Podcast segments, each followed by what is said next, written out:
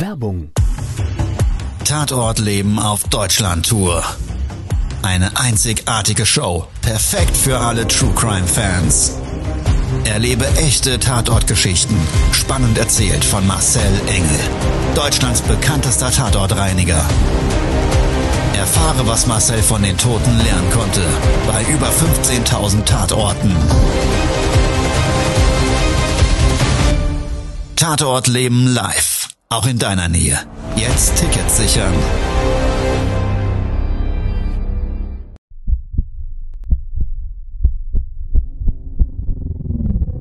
Todesursache. Der Podcast mit Tatortreiniger Marcel Engel. Es wird immer mal wieder in meinem Podcast vorkommen, dass wir sehr tief in das Geschehen eintauchen. Ich werde offen darüber sprechen. Damit meine ich, dass Flüssigkeiten wie Blut als Element das kleinste Problem sein wird. Ich freue mich, wenn ich euch auf eine Gedankenreise entführen darf in meine Welt des Tatortreinigens. Todesursache. Der Podcast mit Marcel Engel. Hallo und herzlich willkommen. Schön, dass du Zeit und Lust hast, mit mir gemeinsam jetzt einen Fall zu erleben. Ich sage ganz bewusst nicht Tatortreinigung, weil heute wird alles ein bisschen anders. Wenn du vorhergehende Folgen von mir kennst, wirst du gleich feststellen, es wird anders, spannend, kurios, mysteriös und an Bord begleitet mich heute mein lieber Dennis. Und ich bin auch schon ganz gespannt auf diesen Fall. Genau, weil ähm, der Dennis übrigens ist jetzt mal so stellvertretend für dich da draußen. Der kann hier Fragen stellen, die oh. du vielleicht gerne stellen würdest. Der ja, wird eben in diesem Gespräch, das wird jetzt auch eher so ein bisschen ein fallbezogener Real Talk. Wollen wir es mhm. mal so nennen, ja? ja? Ein spezial gelagerter Sonderfall, wie es bei den drei Fragezeichen immer heißt. Genau. Und ich habe ganz bewusst gesagt, es gab zu diesem Fall noch keine Tatortreinigung, Aha. aber einen sehr speziellen Auftrag. Da würde ich sagen, reden wir mal über das Todesursache, der Podcast.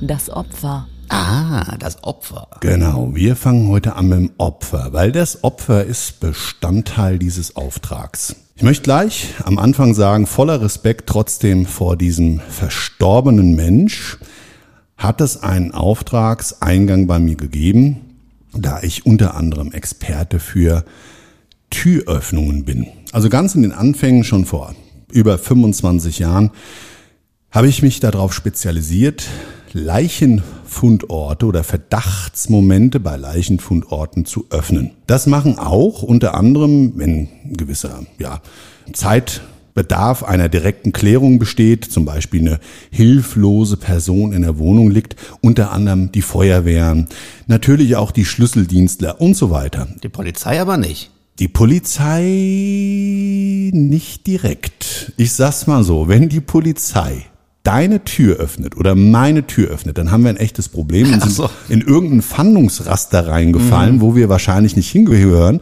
weil wenn die die öffnen, die sind vielleicht nicht so filigran wie du.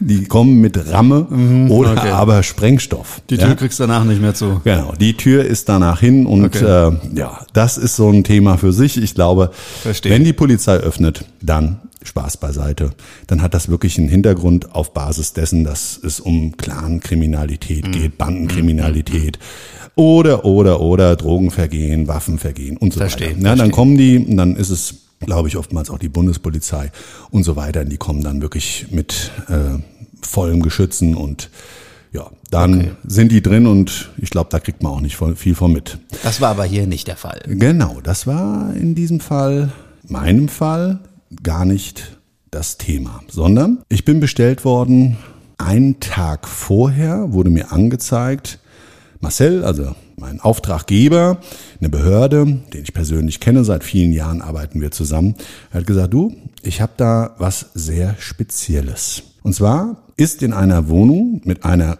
extrem hohen Wahrscheinlichkeit ein skelettierter Leichnam Da habe ich gesagt, okay. Ungewöhnlich für mich schon mal, warum ich nicht gleich bestellt wurde. Also nicht, ich hätte mir fast aussuchen können, wann ich kommen will. So nach dem Motto, jetzt ist ja gerade derzeit Urlaubszeit. Ja. Geht's denn auch nach dem Urlaub? Nein, das würden wir natürlich nie machen und Nein. da Spaß beiseite, aber das war ein bisschen ungewöhnlich. Woher wussten die denn, dass da, hä? Genau, gut, dass du's fragst. Das habe ich nämlich auch gefragt, ne? Habe ich so gesagt, du sag mal, jetzt mal ganz ehrlich, wie darf ich mir das denn vorstellen? Jetzt mal, Dennis, an, an, an der Stelle, wenn du jetzt so einen Call gehabt hättest. Kennst denjenigen, der bestellt eine Türöffnung ja. bei dir ja. und der sagt dir, du mit 99%iger Wahrscheinlichkeit ist dort ein Leichnam skelettiert auf dem Boden, auf einer Couch, wo auch immer. Was denkst du da, wie das jemand herausgefunden hat, ohne dass die Tür geöffnet wurde? Ja gut, ich meine, Leichenfund kann sich natürlich auch schon so ankündigen durch Gerüche außerhalb der Wohnung, dadurch, dass irgendwelche Flüssigkeiten vielleicht durch die Decke des Nachbarns unten drunter tropfen. Sensationell. Aber Du bist, aber, du bist mittlerweile ein richtiger Experte. Ja. Also ich muss sagen, du ich, wächst mit deiner Aufgabe sensationell. Ich pass ja auf. Ja, du machst ja, du machst ja auch gerade, du, du produzierst ja auch gerade ähm, unseren Tatortreiniger Online-Kurs fertig. Ja, Der ja. geht jetzt irgendwann Ende des Jahres online. Und ich merke schon, wie du in das Thema mittlerweile so reingewachsen bist, dass du eigentlich danach vielleicht sogar als Tatortreiniger hier wenn es mal Not am Mann ist, wird's ja, ne? Mal gucken. Nee, mal gucken. okay, lassen wir das. Also. Aber wie auch immer, also aber, aber woher weiß man denn jetzt, dass da jemand skelettiert ist? Genau, genau. Und dann hat's bei mir oben tick tack tick tack tick da habe ich gesagt, was ist denn das jetzt? Wie wie wie in aller Herrgottsname kann denn das vielleicht ausgesehen haben? Und mir ist so ein Bildnis in diesem Augenblick direkt in den Kopf geschossen. Und zwar kennst du vielleicht, wenn Wohnungen oder Wohnhäuser, ja gerade in Großstädten und so weiter, mehr Parteienhäuser, wo praktisch so der gesamte Straßenzug eine Hausfassade ist, aber unterschiedliche Häuser darstellen. Also ja. äh, Hauseingang an Hauseingang, Brandschutzwand an Brandschutzwand. Mhm. Und du läufst da so lang auf dem Trottwar, auf dem Gehweg und guckst praktisch den Leuten mehr oder weniger in die Wohnungen rein, weil die Fenster im Erdgeschoss oder Hochparterre einfach so tief sind, und auch vielleicht gar keine Gardinen dran haben, dass man da manchmal Sachen sieht, die man gar nicht sehen will. Habe ich alles schon erlebt und da gibt es ja auch Menschen, die sind da total frei und offen und hängen dann auch, wie gesagt, kein Vorhang, kein Plissé, nichts an die Fenster oder vor die Fenster, dass man da reinschauen kann, weil es denen einfach wurscht ist. Das Bildnis hatte ich so vor Augen. Und dann denke ich mir aber, nee, kann ja eigentlich nicht sein, weil, hatte ich ja gesagt, der Leichnam vermutet in diesen Räumlichkeiten zu 99 Prozent skelettiert. Wenn du mir jetzt die Frage stellen würdest, oder ich stelle sie mal an dich, oh, okay. was glaubst du denn, wie lange es dauert, bis so ein Leichnam skelettiert ist? Skelettiert. Gut, dann müssen wir es erstmal überlegen, was, was bedeutet denn skelettiert? Sehr gut. Ah, ich merke schon, du bist einfach ein Vollprofi geworden. Weil da muss man, glaube ich, ganz klar differenzieren. Ja. Also zum einen ist es ganz ist klar eins sicher, wir werden da jetzt keine Zahlen nennen. Aber so aus der Berufserfahrung hunderter Tatorte, die einfach eine extrem lange Liegedauer hatten, ja. würde ich persönlich sagen, es gibt so ein paar Unterschiede. Also die Konsistenz oder beziehungsweise die physische Beschaffenheit des Leichnams spielt zum einen eine Rolle. Das heißt, wie schwer ist derjenige, welchen mm, Fettanteil mm.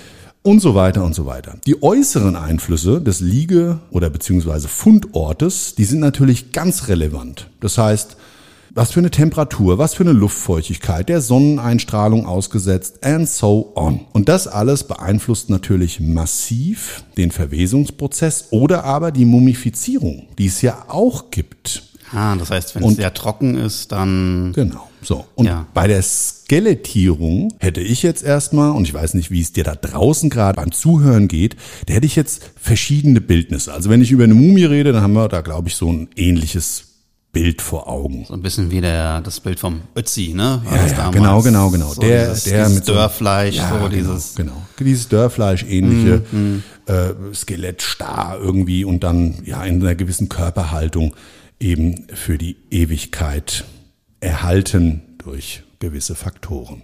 So, und da bei einer Skelettierung eben ja die Sichtweite oder die Sichtweise, Entschuldigung, auf eben ein mögliches Bild so extrem unterschiedlich ist, wenn ich jetzt meine Kinder fragen würde, wie sieht ja. denn ein Skelett aus, dann haben die natürlich aus Zeichentrickserien so ein bisschen kindlich, kindgerecht gezeichnet. So ein rabbeldürres Männchen, ja. Strichmännchen, Knochen. Ja.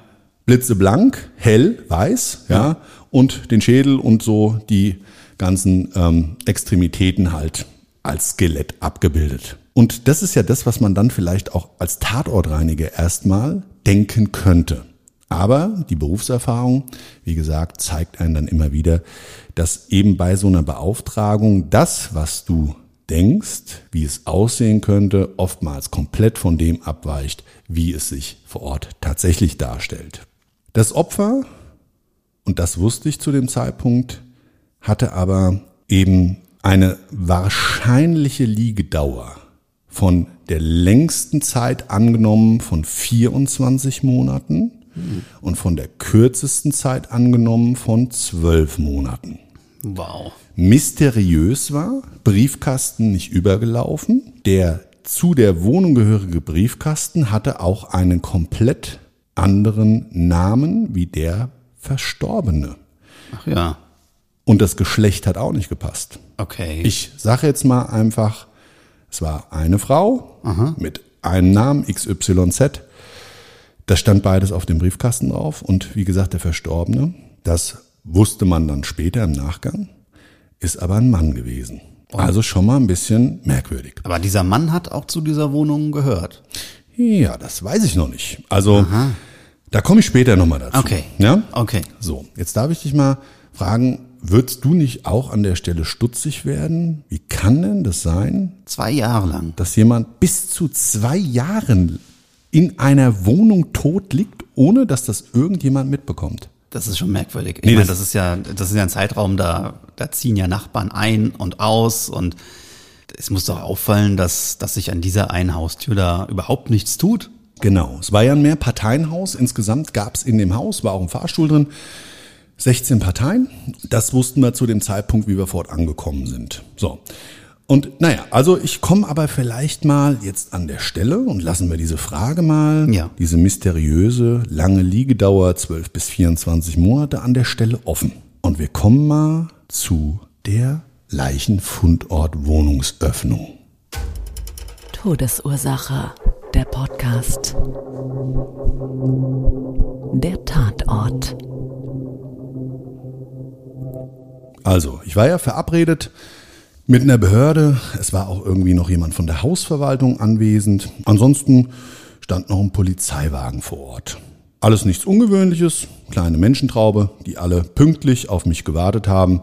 Und wir haben uns für Abend eben am den darauffolgenden Tag zu der Notöffnung verabredet an der Einsatzadresse. Ich bin, bevor ich zu der Adresse gefahren bin, gedanklich schon mal durchgegangen, habe ich alles dabei und so weiter und so weiter. Und das hat mich sehr beschäftigt, weil ich ja nicht mehr so häufig Türen öffne. Ja, also da haben wir hier fähige Leute im Betrieb, die machen das dann alles. Und ich habe ja meinen Fokus mittlerweile in ganz, ganz vielen anderen Themenfeldern. Aber, und deshalb gab es bei mir so einen kleinen Spannungsbogen, habe ich mich erstmal so gar nicht wirklich darauf fokussiert, was mich da gleich erwartet, in Form des Leichenfundes, sondern das, dass ich meine Arbeit vor Ort eben performe, mhm. wesentlich dessen, dass ich lauter Zuschauer habe.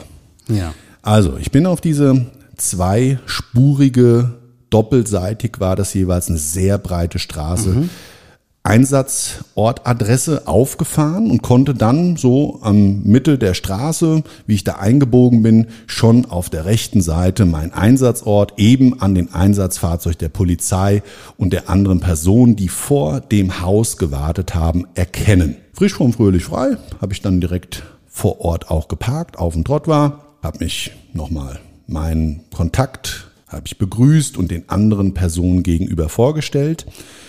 Und dann sind wir gemeinsam nach einer kleinen Vorbesprechung auf dem Weg eigentlich nach oben gewesen. Und dann kam, Achtung, eine Person hinzu. Mhm.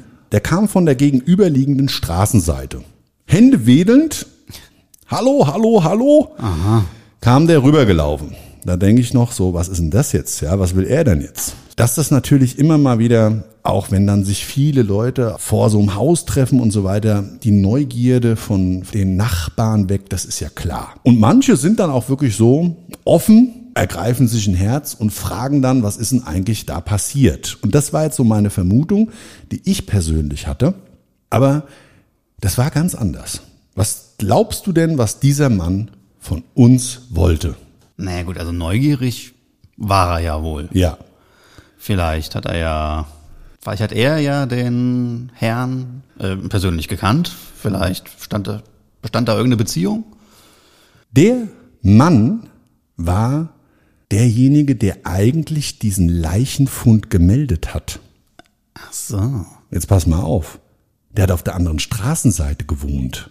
Und in welchem Stockwerk war das? Im dritten Stockwerk. Also die Leichenfundwohnung war im dritten Stockwerk. So. Jetzt der unmittelbare Nachbar im gleichen Wohnhaus hat's über 12 bis 24 Monate nicht gemerkt.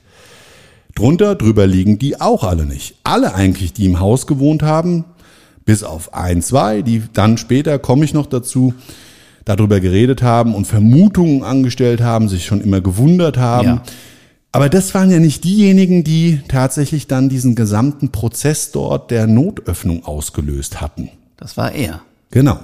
So, jetzt stelle ich dir mal die Frage, da wird man doch nachdenklich. Weil, ich meine, der wohnt auf der anderen Seite gegenüber. Ja.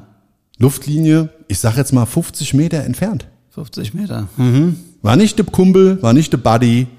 Also, ich löse die Nummer auf. Ja. Ja, weil ich sehe es schon, du bist angestrengt am Nachdenken und du da draußen vielleicht auch. Also, ich lass mal die Bombe platzen. Der Typ hat mit seinem Feldstecher Fernglas, mhm. laut seiner Aussage, die Stadt Tauben beobachtet auf der Regenrinne. Ah ja. Mhm. Und hat dann, kam rübergerannt und hat ähm, das wohl alles auch mitbekommen und ja, hat dann gefragt, ob er mit hoch kann und sich das mal live anschauen kann. Ach ja. Er hätte es ja auch schon gesehen. Ach so. So, und es war ja jemand von der Behörde dabei und der Mann von der Behörde hat wohl, bevor er diese Bestellung bei mir ausgelöst hat, diese Notöffnung, sich von der Seite dieses Nachbarn, also der gegenüberliegenden Straßenseite, selber mit diesem Fernglas davon überzeugen lassen und vergewissert, dass das nicht vielleicht irgendwas anderes sein könnte. Mhm. Du kannst ja nicht einfach bei jemandem die Tür aufmachen, ohne da einen wirklichen Verdacht zu haben, ja. Verdacht zu haben und das äh, tiefgründig dann auch belegen zu können, warum du in die Privatsphäre eines anderen eindringst. So, jetzt pass auf. Jetzt kommt's. Also wir gemeinsam da hoch. Er hat sich auch nicht abwimmeln lassen und der Mann von der Behörde, die haben sich dann so ein bisschen mit ihm da unterhalten. Ja. Also wie alle da die die äh, Treppe hoch. Ich wollte laufen, ja, weißt ja immer mein Bewegungsprofil, das ja. muss passen. Fahrstuhl gibt's nicht, Attacke hoch geht's. Die Polizisten mir hinterher, wie wir dann so da klar uns im Treppenhaus unterhalten haben. Ja, da gab es in der drunterliegenden Wohnung, drittes Stockwerk war unser Leichenfund. Das war so ein offenes Treppenhaus, wie so ein Rondell. Mhm. Darfst dir vorstellen, wie so ein Viereck. Und dann gingen da immer Wohnungen ab. Mhm, ja. ja. Du konntest auch von dem untersten, also im Erdgeschoss, bis hoch in den fünften Stockwerk, den Luftraum in, durch das Treppenhaus durchschauen. Mhm. Also wir dann Stockwerk für Stockwerk erklommen, sind im dritten Stockwerk angekommen und meine Wohnungstür, die ich als Auftrag zur Öffnung bekommen hatte, ja, das war so ein kleiner Problemfall. Die hatte nämlich einen sogenannten Querriegel, einen Panzerriegel, der die Tür zusätzlich absichert. Einbruch lässt grüßen. Ich habe mir nur gedacht, bitte, bitte, bitte, lass diese Tür nicht abgeschlossen sein von oh. innen. Ich habe dann versucht, mit so einem Öffnungsdraht an dieser Schnapperfalle, die normalerweise durch die Türklinke innen drin, die man runterdrückt, ausgelöst wird, das nennt man Schnapper, habe ich dann versucht, das von außen durch so einen Draht zu öffnen. Und als ich da immer so durchfahre durch diesen Türrahmen, merke ich, okay, nee, der drunter liegende Riegel ist abgeschlossen. Nein. Da habe ich gesagt, gut, alles klar, ist dann halt so. In dem Zuge habe ich dann gesagt, passen Sie auf, ich muss das Schloss aufbauen und dann haben sich alle munter im Hausflur unterhalten. Was dazu geführt hat, dass es ja irgendwie schon zu diesem Leichenfund Informationen von der Hausverwaltung gab. Also die haben wohl im Vorfeld darüber gewisse Anwohner informiert. Und in diesem Augenblick, wo wir dann eben vor der Tür standen, hat sich da so eine kleine Menschentraube gebildet, die zusätzlich zu den Personen, die sowieso alle schon mit hochgekommen sind, inklusive den Nachbarn von gegenüber, so unterhalten im Hausflur, wie so eine Stehparty abgebildet. Also es war echt eine Nummer für sich. Jetzt pass mal auf, das ja. muss ich jetzt nochmal an der Stelle loswerden. Ja. Du weißt ja, wir machen uns nie über Menschen lustig und so weiter. Nein. Habe ich tiefen Respekt davor. Es gibt zwar manchmal lustige Vögel im Leben, aber es hat jeder seine Daseinsberechtigung und so weiter. Also voller Respekt, aber trotzdem mit ein bisschen, naja, wie soll ich sagen, Schmunzeln im ja. Gesicht. Ja, das, das ist erlaubt. Jetzt darf ich dir mal sagen, unten drunter liegend kamen nämlich die direkt unter der Leichenwohnung befindliche Wohnung. Ja. War eine WG. Aha. Zwei Studentinnen kamen hoch. Ach so. Hübsche junge Mädels. Ach so. Das, so. waren, das waren die Stadttauben oder was? habe ich mir auch gedacht. Und ich, ich habe es sogar noch ein bisschen versauter ja. im Kopf positioniert. Ich habe gedacht, aha, die Vögel. Oder war es das Vögeln, was ah. er sehen wollte? Ja. Täubchen. Also, wow. Ich habe den Mädels dann gesagt, hier übrigens, so im Nachgang unter vorgehaltener Hand, ja. habe ich gesagt, es gibt auch Menschen, die haben übrigens den Leichenfund von draußen mhm. erstmal bei der Behörde angemeldet. Es ist also davon auszugehen, ich weiß nicht, wie ihr unten aufgestellt seid, dass man in diese Fenster von ja, der gegenüberliegenden Seite gut reinschauen kann. Ja, die Mädels ja. haben geschmunzelt, haben gelacht.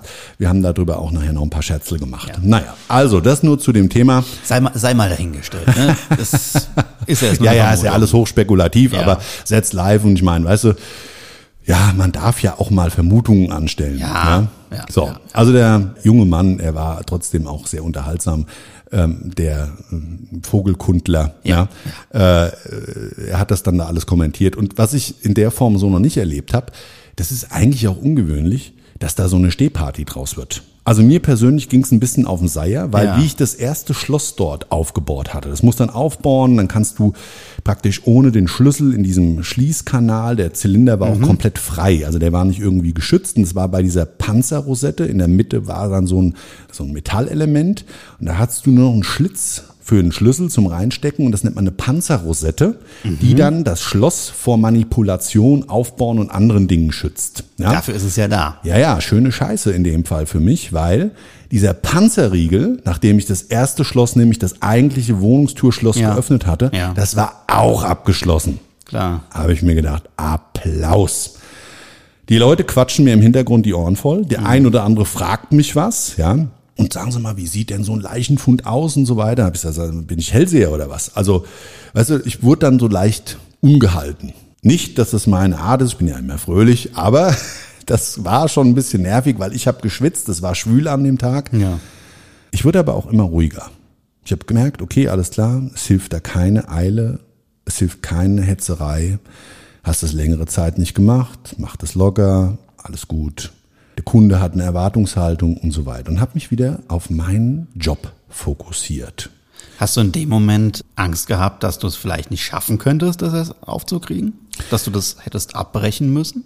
Nö, Angst nicht. Es wäre halt extrem peinlich gewesen. Ja. Ne? Fremdschämen. Ich hätte mir eine Tüte über den Kopf gezogen und hätte meine Rufnummer gewechselt. Ja. Äh, Nein, aber oder wie, wie, wie geht man in so, einem, in so einem Moment damit um, wenn du so eine hohe Erwartungshaltung hast und aber doch wirklich ein schwerwiegendes Problem vor dir liegt? Ja, also ganz wichtig ist niemals eine Erwartungshaltung, glaube ich, zu hochsetzen. Ja. Da ist man einfach gut mit aufgestellt, weil du hast auch die Chance, gerade bei Erlebnissen, und das war jetzt ja nur ein Erfolgserlebnis für dich selber, dass sich das so ein bisschen bekräftigt. Wenn der Spannungsbogen steigt und du sagst dir einfach, ich hast das x-mal geschafft, du könntest ja. aber versagen, dann ist die Gefahr dessen, meines Erachtens nach einen Fehler zu machen und vielleicht das, was du dir gerade vorgestellt hast, zu scheitern, die Chance viel, viel höher auf einmal. Mhm. Und ich glaube, das kann man auch so ein bisschen auf alle Situationen im Leben spiegeln. Ja.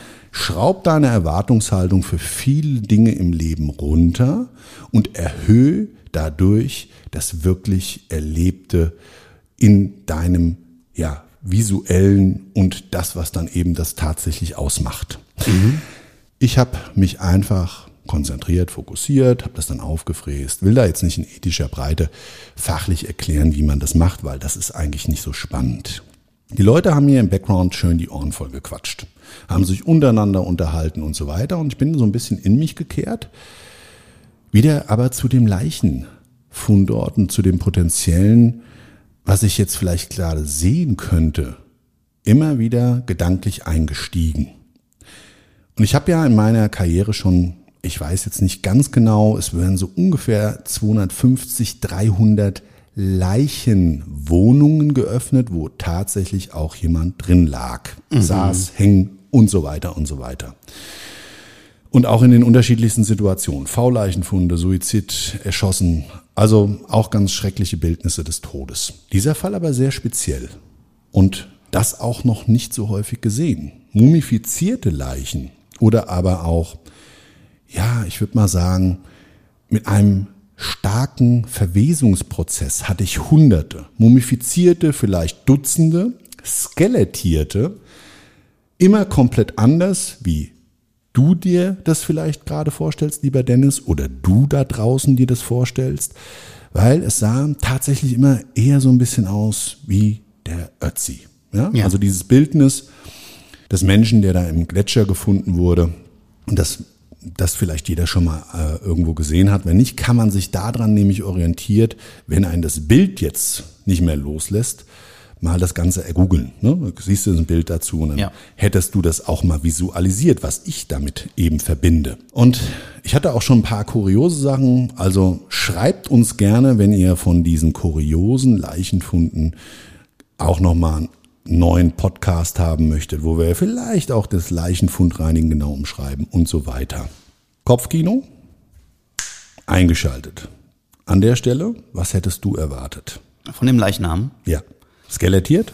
12 bis 24 Monate? Naja gut, also er kann ja nicht auf dem Boden gelegen haben. So viel schon mal. Wahrscheinlich. Ne, weil, weil wenn der von gegenüber den gesehen hat, ja. muss der ja gut kombiniert.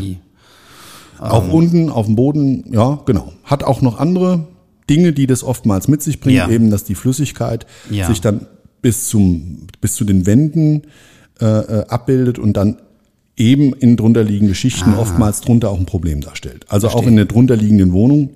Und, und ich habe auch im da Übrigen, dem nicht so war. Genau, da dem nicht so war.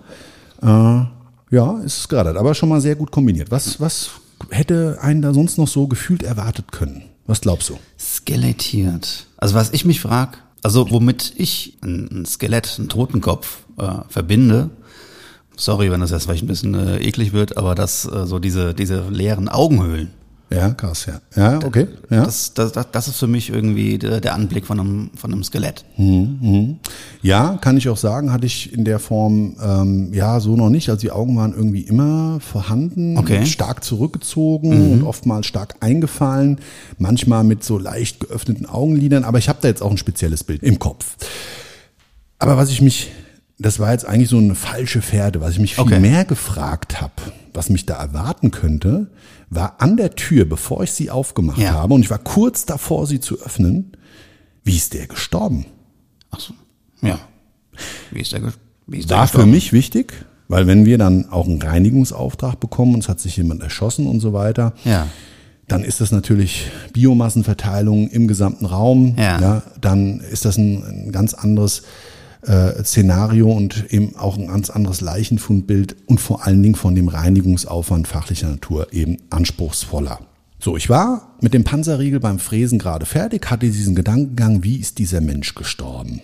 War so kurz davor aufzumachen, habe dann noch angesagt, warten Sie mal, ich mache jetzt mit dem Schnapper oder mit dem Schraubenzieher, bin ich dann in diesen Schließzylinder rein, den ich als erstes aufgebaut hatte und habe dann mit dem Schraubenzieher so rumgefuddelt und der Schnapper hat sich aber nicht zurückziehen lassen und das liegt immer manchmal daran, und in dem Fall war es auch so, dass die Tür dann so ein bisschen Spannung hat. Die ist dann scheiße eingestellt, hat eine dicke Dichtung drin oder wie auch immer. Und dadurch bedingt, kennt man ja auch von zu Hause ab und zu mal, dass manche Türen halt schlechter aufgehen, auch mit dem normalen Schlüssel. Und das war so eine Tür.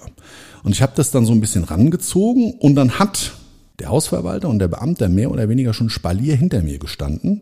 Nicht, dass sie mich noch zur Seite geschubst hätten. Und ich kenne das eigentlich immer nur von meinen kleinen Kindern. Wir kommen nach mhm. Hause, stehen an der Wohnungstür. Die stehen schon vorm Schloss. Ich kann gar nicht aufschließen, muss die so ein bisschen zur Seite schieben. Ihr Mäuse, geht mal beiseite. Papa schließt mal auf. Und dann stecke ich einen Schlüssel rein und kaum, dass ich rumgedreht habe, kaum, dass sich die Tür einen Millimeter bewegt, stürmen die schon manchmal rein. Ja, als müssten sie gerade dringend aufs Klo oder oder.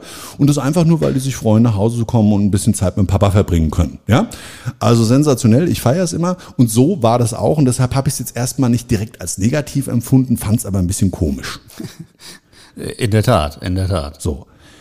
Ich habe mir das dann später erstmal überlegt, warum konnte das so sein. Ich habe dann, du kennst mich ja, frisch vom fröhlich frei, ich frage ja immer, habe dann gefragt, sagen Sie mal, warum hatten Sie jetzt so eilig? Ja, und dann haben, hat der eine mir eine Antwort gegeben und hatte gesagt, wissen Sie, ich war einfach gespannt, wie es aussieht und ich habe jetzt einfach, nachdem es ja auch, also hat längere Zeit gedauert, 40, 50 Minuten, mhm.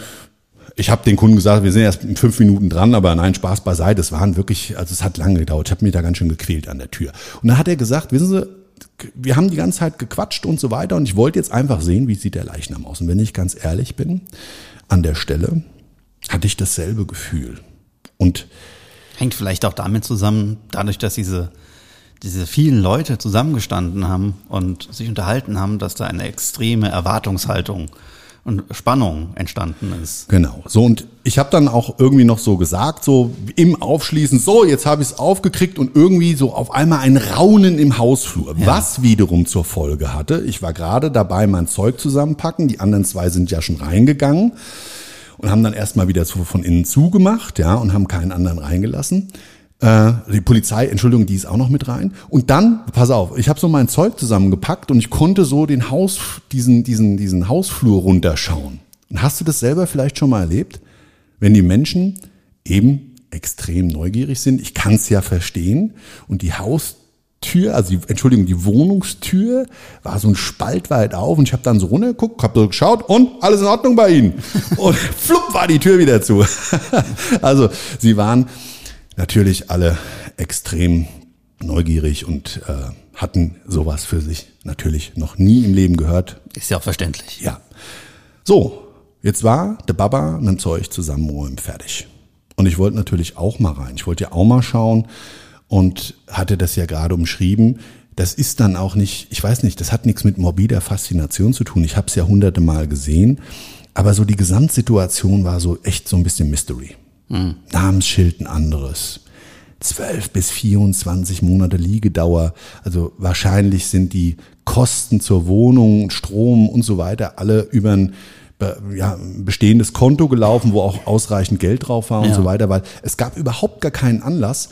Und der Ablesedienst im Übrigen, ich habe den Hausverwalter nämlich gefragt, der Ablesedienst, der lief elektronisch mittlerweile bei denen, also von außen per Funk, ja, also da musste auch keiner rein in die Bude.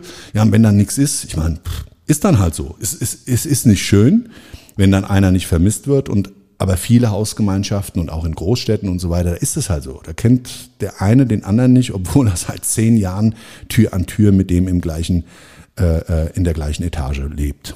Ist merkwürdig, dass, ähm, was du gerade erzählt hast, durch diese ganzen Automatismen, dass der Lesedienst nicht mehr in die Wohnung muss hm. und dass dadurch noch eine viel stärkere gesellschaftliche Anonymität nenne ich das. Genau, ja. ja.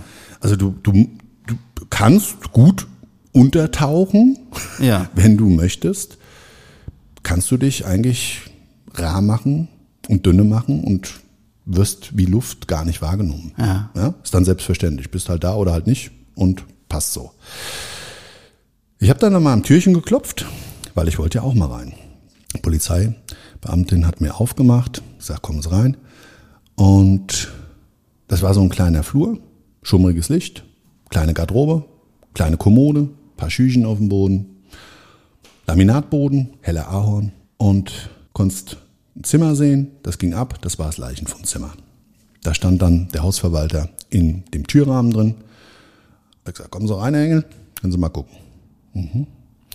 So, und dann habe ich einen Raum gesehen, ungefähr, ich würde mal sagen, 30 bis 40 Quadratmeter groß. Ist ein bisschen schlecht einzuschätzen gewesen, weil es stand eigentlich nicht viel drin. Nein, das muss ich anders erzählen. Es stand eigentlich so, so gut bürgerlich eingerichtet. Es stand eigentlich viel zu viel drin und vor allen Dingen so massive Möbel und deshalb hat das so extrem gedrückt. So würde ich das mal umschreiben. Eine riesen, riesen Ledercouch, ja, auf der rechten Seite. Auf der anderen Seite gegenüber so eine riesen Wohnwand, Wohnwand mit einem Fernseheinlass. Da stand dann so ein Flat drin, so ein Riesenapparat.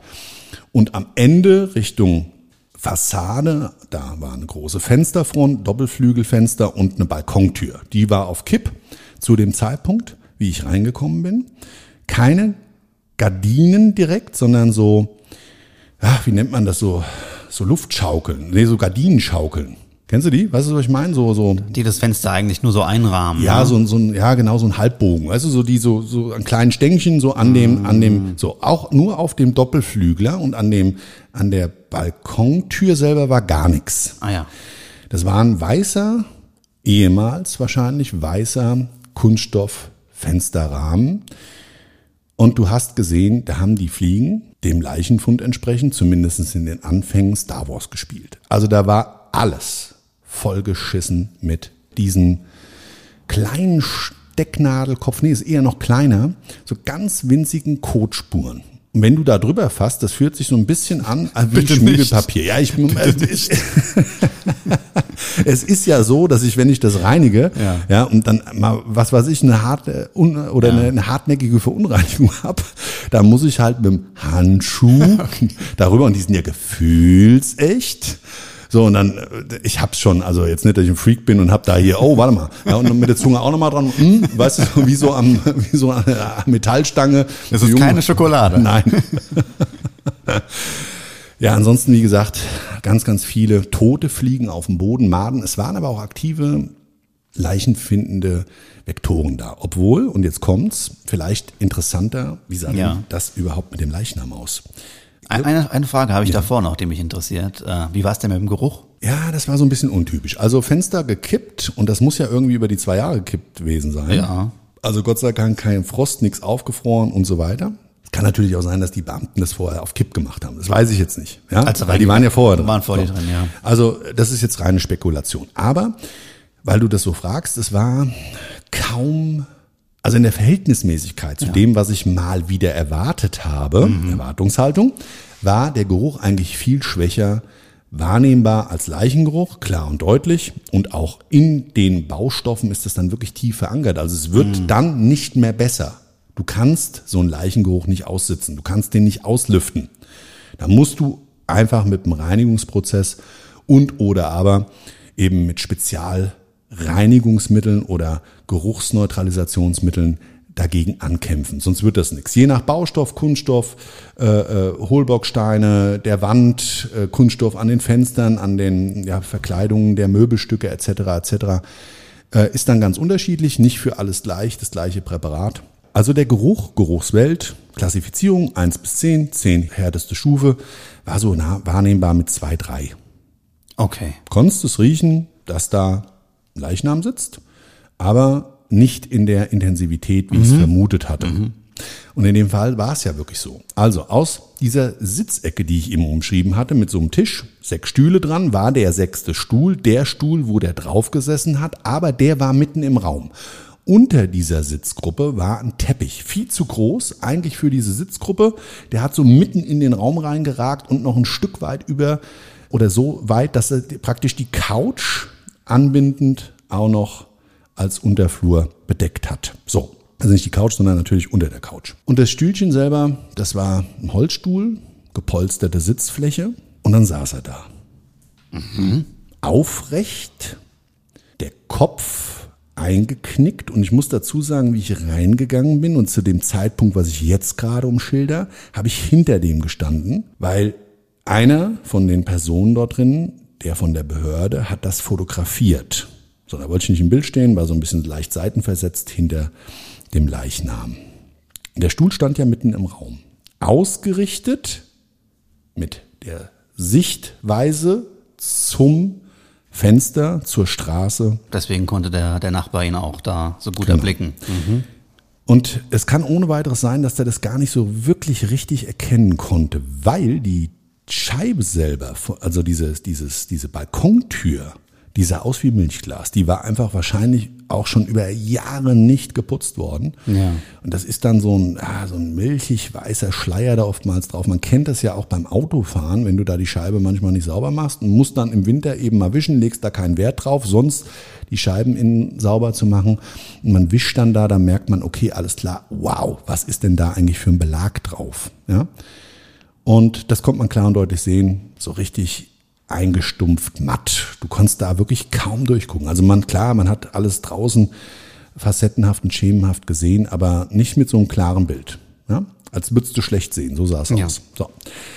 Dann war der ja so ein bisschen mitten im Raum eben zurückgestellt. Und ich weiß nicht, ob dann auch die Scheiben außen, das auch noch so ein bisschen Fenster waren, glaube ich, recht neu und hatten so eine ganz leichte Tönung. So, ja, haben ja ganz, ganz viele, gerade bei Modernisierungen wird das ja auch immer wieder häufiger nochmal dann angewendet, dass einfach so dieser Energiewert erzeugt werden kann, der eben, ähm, den wir gemeinsam erreichen wollen und so weiter, dass man da in diese ja, Energieklasse kommt.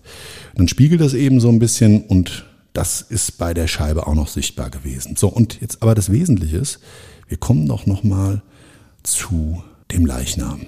Der saß aufrecht, Kopf eingeknickt und du konntest am Kopf selber von hinten die Kopfhaut und die Kopfhaare noch erkennen.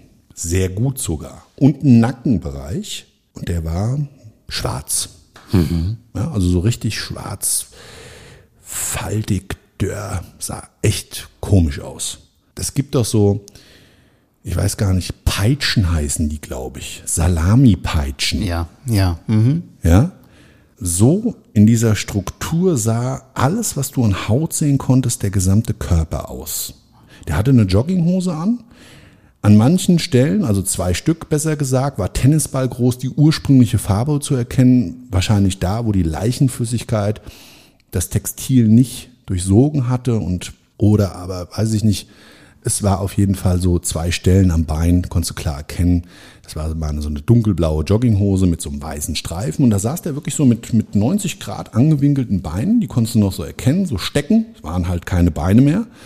Sah halt aus wie Trommelstöcke eher. Das, was komisch war, so auf der Sitzfläche, also da, wo den seine Oberschenkel auf dem, auf dem Stuhl aufgelegen haben, da hatte die Jogginghose so eine Form wie ein Brett. Das heißt, mhm. als hättest du in deine Hose ein Buch reingesteckt und würdest dich auf den Stuhl setzen. Und zwar mit dem Buch auf der Oberseite deines Oberschenkels. Das war so richtig massiv eingetrocknet. Passiert sowas? Keine Ahnung. Also es sah echt komisch aus. So, äh, ja, wie gesagt, als oder oder es hätte er hätte ein Buch auf dem Oberschenkel gehabt, weißt du, beim ja. Versterben. Es lag aber nichts drumherum. Also I don't know. Ja. Es sah auf jeden Fall ganz komisch aus. Habe ich vorher so noch nie gesehen. Mhm.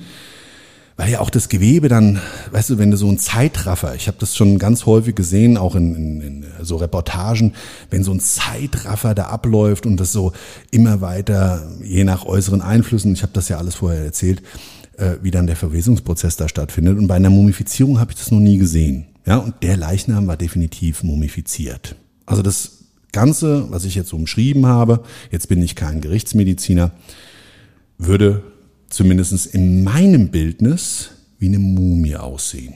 Nicht so, wie wir sie vielleicht erwarten würden, aber du hast auch das Gesicht, das konnte ich dann so erkennen. Wie gesagt, das Kinn war runtergesackt, so auf den Jochbeinknochen. Ja. So leicht schräg, war dann da so verhaart. Der Kieferknochen war geöffnet, also die Mundhöhle war geöffnet. Und du hast so ein ganz oh, verzerrtes Gesicht gesehen. Also sah schon echt krass aus. Ich sag mal, im Gesicht, du konntest ja erkennen, dass das ein Mensch ist. So richtig wie im Horrorfilm, so wie in den Zombie-Filmen. Und mhm. hast aber auch, das sah aus wie eine Backpflaume. Nee, wie eine Rosine. Ja. ja so richtig verschrumpelt, schwarz. Boah. Die Augen so auch unwirklich offen. Ja, also ganz, ganz komisch ja, auch der, der, der, der Nasenrücken und das alles war so krass eingefallen. Also sah echt horrormäßig aus. Jetzt muss ich dazu sagen, ganz, ganz viele da draußen, die jetzt gerade vielleicht in dem Berufsbild tätig sind, Bestatter oder, oder, oder, oder, oder auch Gerichtsmediziner, wie heißen die anderen, die Forensiker oder so, oder? Genau. Da gibt's so einen ganz berühmten, den Marc Benecke, wie heißt er so? Der ist das, ähm, ja. Genau. Ähm, ja, also wäre natürlich geil, wenn wir mit ihm mal zusammen einen Podcast machen würden. Ja, vielleicht kriegen wir ja mal vor das Mikrofon weil da natürlich so ein Austausch, wie vorher, er nachher, wahrscheinlich sehr extrem interessant wäre. Das wäre mal interessant. Ja, ja, ja. Aber gut. Für, ähm, den, für den würde ich auch gerne hier meinen Platz frei machen. wir nehmen es mal mit, wir versuchen es mal für dich da draußen, ähm, wenn du da gerade zuhörst. Schreib ihn doch vielleicht mal an, dann kann das das nur noch mal bekräftigen. Nein, aber Spaß beiseite. So, ich habe mich dann, wie gesagt, so auch nach vorne begeben und habe dann den Leichnam eben auch von vorne gesehen. Ich habe ja gerade schon das Gesicht umschrieben, ansonsten die Arme hingen so runter und die Hände die waren so verkrampft. Sah aus wie so eine Kralle, als hätte jemand ein Tau festgehalten, so ein, so ein Seil und kann dann nicht mehr und nur noch so die Fingerspitzen krallen sich irgendwie so da dran. Ganz merkwürdig. Keine Ahnung, warum das so war. Kann es ähm, nicht sein, weil sich die Sehnen dann irgendwie verkürzen? I don't know. I don't Irgendwie sowas. Ja, also ich muss ganz ehrlich sagen, obwohl ich so lange Tatortreiniger bin, habe ich mich damit eigentlich bis jetzt sehr wenig auseinandergesetzt ja. und ich möchte jetzt hier auch kein Halbwissen propagieren, ja. weil natürlich, ich hatte jetzt so die ein oder andere Vermutung, Behauptung, Stimmt. Äh, möchte mich aber gefährliches da, Halbwissen. Nee, darum geht's gar nicht. Ich möchte einfach da so ein bisschen, du weißt ja, unsere Devise ist, wenn wir über etwas reden, dann ist mir eine Sache immer ganz wichtig gewesen. Es hat jetzt auch nicht ausschließlich mit meinem Podcast zu tun. Ich mache mein Maul nur dann auf, wenn ich eine Berechtigung habe, da etwas sagen zu können. Also wenn ich einen wirklichen Beitrag dazu leisten kann gegenüber. Jetzt ist das hier ein bisschen natürlich auch Unterhaltung etc. etc. Aber nichtsdestotrotz und ich finde, das ist eine schöne Lebensdevise, die ich zumindest sehr gerne praktiziere, möglichst auf einer semi-professionellen Ebene sich Wissen aneignen. Am besten bei vielen Dingen, die dann ja eine Aktivität auch mit sich bringen, das vorher auszuprobieren, um dann sich ein Urteil über etwas zu bilden und oder aber, wie gesagt, mit sehr intensiven, semi-professionellen Wissen auch wirklich dazu was beizutragen und nicht einfach nur Behauptungen aufstellen oder, oder, oder. Das finde ich immer ein bisschen schwach. Ich möchte es mal so ausdrücken. Hab so ein Wording für mich Überhaupt nicht. Sehe ich nicht, brauche ich nicht, dann halte ich lieber mein Maul. So, das heißt an der Stelle, deine Frage ist damit beantwortet. Ich kann es dir nicht sagen. Okay, aber, aber, schöne, aber, aber, du, darfst so ruhig, du darfst ruhig vermuten. Ja? Also die Sehnen waren verkürzt. so, und jetzt war das so, ich habe dann so ein bisschen versucht, auch vor Ort, ich rede ja immer gerne, ein bisschen mehr zu erfahren. Und das war alles schon wieder auch so ein bisschen Mystery, mhm. weil wir werden mit allergrößter Wahrscheinlichkeit nach diesen Leichenfundort reinigen. Aber erst in ein paar Wochen. Man hat mir jetzt über die Blume mitgeteilt, dass ein Auftrag in diesem Fall frühestens, da ja keine Gefahr von dem Leichenfundort für die Mitbewohner mehr ausgeht, der ist abtransportiert. Wir haben dann eine Schädlingsbekämpfung vor Ort durchgeführt. Ich habe was spezielles Langzeitpräparat versprüht, dass das also nicht zu einem Schädlingsbefall im weiteren angrenzenden Räumlichkeiten kommen kann. Habe ein Streu eingesetzt, um diese Reste, die total verkrustet waren und dieser Teppich, den ich vorher so umschrieben hatte an dem Leichenfundort, der hat ganz, ganz viel abgefangen. Mhm. Also das Ding da rauszuschaffen, den müssen wir wahrscheinlich rausschneiden, weil der ist im Boden sowas von verklebt. Ich habe den mal versucht anzuheben, das ging gar nicht. War das jetzt gut? Also bist du froh, dass dieser Teppich da war? Hat er vielleicht die unterliegende Wohnung geschützt? du, ich weiß noch gar nicht, wie ich das, was ich davon halten soll. Ich weiß nur ja. eins. Ja, gut für die Studentin. Ja. Stell dir mal vor, du liegst in deinem Bettchen, Tropf, Tropf, Tropf. Genau. Ja, und der Nachbar von oben mit seinen übersterblichen Resten troppt dir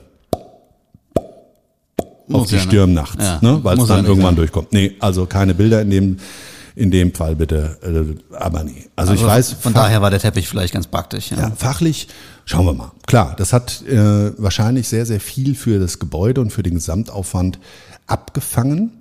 Das heißt aber noch lange nicht, dass der Arbeitsprozess für uns einfacher wird, okay. weil wenn das Ding steckensteif ist, du musst das dann klein schneiden und ja, so weiter. Ich ja. lasse mich mal überraschen. Wie gesagt, Auftrag kommt noch. Und wenn wir den bekommen und wir schauen mal, dann gibt es vielleicht auch dazu einen zweiten Teil. Nämlich dann ist es kein Fall mehr, der sich auf das Notöffnen bezog, dieser Leichenfundortwohnung, sondern dann wird es die Tatortreinigung. Warten wir das mal ab. De facto ist, es war für alle Beteiligten ein unglaublicher Spannungsbogen. Draußen vor Ort, es war eine merkwürdige Atmosphäre vor der Wohnung, ein bisschen wie ein Volksfest. Drinnen ja, da war auch irgendwie keiner beklemmt oder so. Und was ich mir aber an der Stelle die Frage gestellt hatte, war, hm, ja, woran ist er denn jetzt gestorben?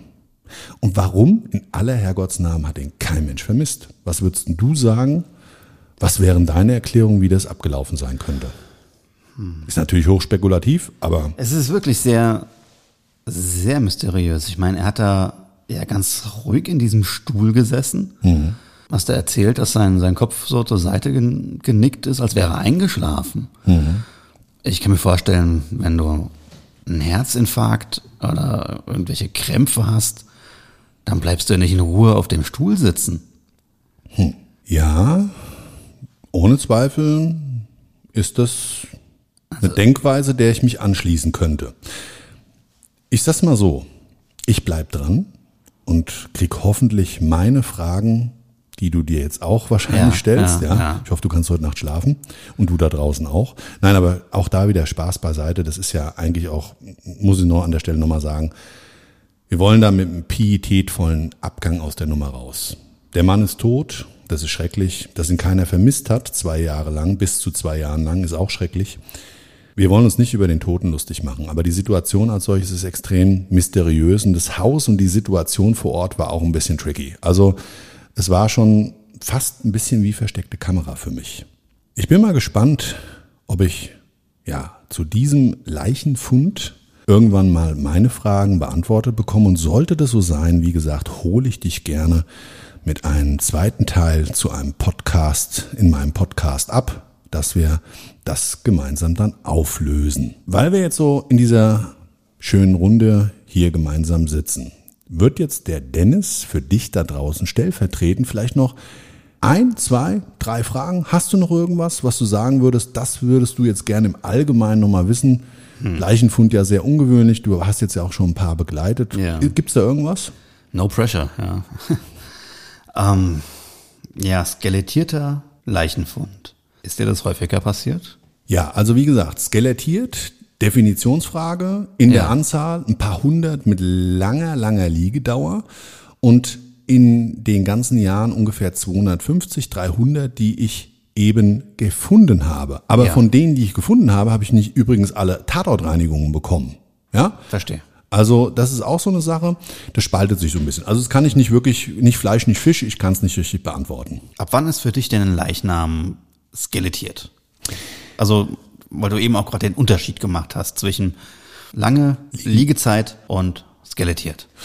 Ja, also also ich würde sagen, skelettiert und mumifiziert kann man vielleicht auch so ein bisschen zusammenfassen. Ja, ich glaube, das würde ich auch eher so definieren, weil ich sag mal, wenn es dann eben einen Leichenfundort hat, wo ein Skelett da liegt, dann brauchst du vielleicht auch gar keinen Tatortreiniger mehr. Das ist nämlich eigentlich in der Form bei mir jetzt nicht die längste Liegedauer im Übrigen. Ja, ich hatte tatsächlich noch viel skurrilere Fälle und vielleicht da nochmal einen draufgesetzt, angeschnitten. Und wenn es dich da draußen interessiert, bitte schreib uns, dann erzähle ich die Story zu der Leichenfundortreinigung. Die habe ich nämlich auch geöffnet und danach gereinigt. Würde ich eine Podcast-Folge gerne draus machen, wenn du Bock drauf hast. Und ich habe mal einen gehabt, der saß länger in so einem Ohrensessel-Schaukelstuhl. Das ist ja gruselig. Nackt. Nackt. Nackt deshalb, er hat einfach, du siehst es ja, wenn du, und da komme ich jetzt nochmal zurück zu deiner Frage. Ja. Die haben ja meistens noch Kleidung an. Und natürlich unterliegt die auch ein Stück weit den Verwesungsprozessen. Manchmal habe ich das schon gehabt, dass die Fasern dann so aufgehen. Mhm. Und dadurch bedingt irgendwie so ganz merkwürdig, also das fällt nicht direkt von denen ab, weil die Flüssigkeiten, das alles hält es noch, aber du siehst, das ist so irgendwie mit der Biomasse eins geworden. Das sieht ganz komisch aus und vielleicht fühlt sich das oder nee, man visualisiert es nur so, weil die haben natürlich die Klamotte schon noch am Leib an, ja, aber irgendwie ist das so eins. Also es ist ein merkwürdiges Bildnis und ich würde das mal so umschreiben, dass eben diese skelettierten Leichenfunde für mich dann sich darstellen, wenn der Leichnam extrem viel an Flüssigkeit verloren hat ob in der wirklich mumifizierten Form, aber noch nie so gesehen, dass das jetzt die blanken Knochen waren. Also gesehen habe ich so in der Form noch nicht, außer derjenige hatte sich durch eine schwere Verletzung bei dem Leichenfund etwas abgehülzt. Also auch krasse Nummer, habe ich auch so zwei, drei Erlebnisse. Ja, da war dann auf einmal der Knochen halt blanco forte, aber das war er halt schon währenddem der gestorben ist. Ja, also das war eigentlich mehr oder weniger die Todesursache, diese schwere Verletzung auf Basis dessen, dass der dann da lag. Darfst dir so vorstellen, offener Bruch beim Bein, sieht echt sau eklig aus, wenn da eine Knochen, ich sage jetzt mal vom Schienenbein, so zehn Zentimeter raussteht. Das Fleisch pellt sich links und rechts weg und ich hatte selber mal einen Arbeitsunfall, da hat es mir den Daumen in eine Seilwinde gezogen und dabei ist mir der, die Daumenkuppe abgehülzt worden und hing nur noch so an so einem Zippelchen, ungefähr fünf Millimeter, wie so ein Fleischlappen nebenrunter. Ich war extrem geschockt. Ich hatte einen Handschuh damals an, hatte ihn ausgezogen. Ich wusste ja, oh scheiße, jetzt ist es passiert. Seilwinde rein. Und es war auch sofort feucht, dieser gefütterte Lederarbeitshandschuh. Und dann, ja, war es dann so, habe ich das Ding abgezogen und habe auf meinen Knochen geguckt. Und das sieht extrem scheiße aus. Und ich kann dir sagen, ich habe mir auch echt damals Gedanken gemacht, oh je, scheiße, von dem Daumen musste ich wohl verabschieden. Und wirklich so, das war, ist schon ganz, ganz lange her, noch in der Phase der Anfänge meiner Tatortreinigung und dem Parallelgeschäft des Abschleppdienstes. Da war das nämlich. Aber gut, andere Geschichte. Wollt ihr mehr davon hören? Schreibt doch mal. So, wir sind mittlerweile schon fast wieder bei einer Stunde. Wenn du da draußen durchgehalten hast, meinen tiefen Respekt dafür, dass du Freude daran hast, mir und dem lieben Dennis so lange zuzuhören. Und ich finde es wirklich immer wieder sensationell, die tollen Kommentare, die tollen Bewertungen da draußen und ja, einfach so diese, diese, diese, diese Gemeinschaft, ja, diese Community, die mir folgt, mich begleitet auf, ja, meinen Tatorten und meinen Gedanken dazu und meinem Mindset im Leben. Also vielen, vielen Dank mal an der Stelle. Wir sind nämlich, und das möchte ich jetzt auch vielleicht mal sagen, so fünf vor zwölf, knapp vor einer halben Million Downloads dieses Podcasts. Wuhu. Wahnsinn. Wir sind bei fast 26.000 Abonnenten. Vielen Dank an jeden Einzelnen da draußen. Vielen, vielen Dank. Ich fühle mich tief geehrt, dass ihr mich begleitet. Seit neuestem sind wir ja auch Podcast-Freund von Barbara Radio. Mhm. Barbara Schöneberger und ihr Team hat uns mit in ihre Podcast äh, reingenommen als Gastpodcast. Sensationell, auch da nochmal vielen, vielen Dank. Ich kann an der Stelle sagen, die Erlebnisse der Tatorte, die ich bereits durchlebt habe, so viel Lebenszeit habe ich nicht, dass ich wöchentlich eine Folge machen kann. Aber ich kann an der Stelle sagen, solange ich Freude daran habe und solange ihr und du da draußen Freude daran habt, mir mit diesen Tatortgeschichten zu folgen, werden wir weiter produzieren. So, ich würde sagen, das war's aber dann für heute. Mein lieber Dennis, du hast jetzt nochmal das Wort, bevor ich mich verabschiede. Magst was sagen? ähm, ja, ja, danke, dass ich heute wieder zu Gast sein durfte. Äh, vielen Dank an dich und euch da draußen, dass ihr ja, hier bis zum Schluss durchgehalten habt und äh, ich freue mich schon aufs nächste Mal. So, dann an der Stelle wünsche ich dir einen wunderschönen Tag, eine wunderbare Woche, was auch immer noch davon übrig ist. Freue mich, wenn du das nächste Mal wieder einschaltest wenn wir gemeinsam eine Tatortreinigung durchleben und sag ciao ciao, bis zum nächsten Mal. Dein Marcel und der Dennis.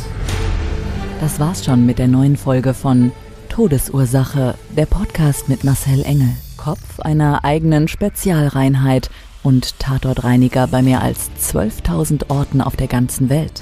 Was kann Marcel für dich bereinigen? Jederzeit.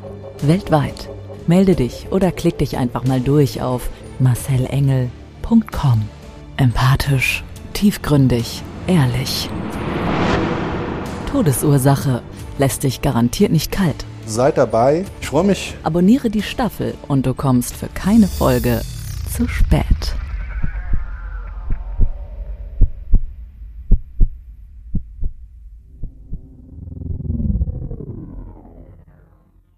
Mobbing findet überall statt. In der Schule, am Arbeitsplatz, innerhalb der Familie und im Internet. Erfahren Sie in dem Kompaktbuch Ausgemobbt, wie Sie sich gegen Mobbing wehren und künftig vermeiden, zum Mobbing-Opfer zu werden.